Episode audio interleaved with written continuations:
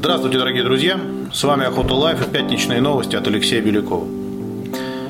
Первая новость пришла к нам из Минприроды. 1 августа вступает в силу изменение в законодательство об охоте и охране животного мира.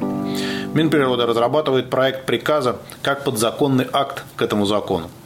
Так, заносится в Красную книгу или исключать из нее редких животных будут на основании данных государственного мониторинга и опубликованных научных данных или научных оценок численности – Сейчас вопрос о внесении животных в Красную книгу и исключении из нее порой решается субъективно.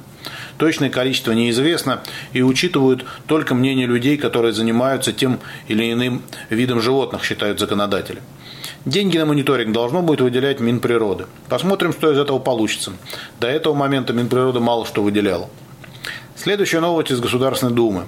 Госдума в первом чтении приняла законопроект, который усиливает контроль за оборотом оружия и ужесточает прохождение медосвидетельствования для оформления разрешений на владение им. Об этом говорится на сайте Нижней Палаты. Изменения предлагается внести в закон об оружии и об основах охраны здоровья граждан Российской Федерации. В первое из них планируется внести новое понятие – медицинские противопоказания к владению оружием. Перечень таких противопоказаний будет определяться правительством.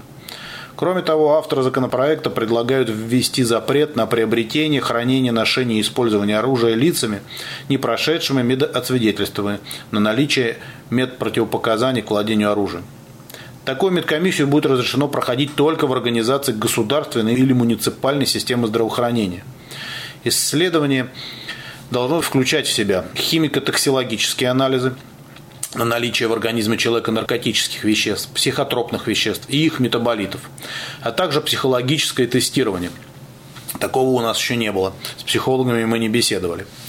При успешном прохождении освидетельствования медзаключение будет оформляться в виде электронного документа и загружаться в государственную информационную систему Минздрава. Росгвардия в соответствии с законопроектом получит доступ к этому электронному реестру. Законопроект был внесен в Государственную Думу 17 мая. Считается, что новая схема прохождения освидетельствования исключит возможность предоставления поддельных медсправок. Главное, чтобы эта электронная система заработала и не давала сбоя. Ну и о хорошем. С 1 июня стартовал сезон охоты на кабана в закрепленных охотничьих угодьях. Не путайте их с общедоступными. В общедоступных угодьях сезон охоты начнется только с 1 августа. Вся же охота на кабана завершится только 28 февраля.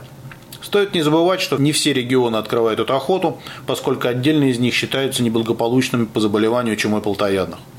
Поэтому, прежде чем ехать куда-то на охоту, стоит удостовериться у региональных охотничьих властей, открыта ли она в этом регионе.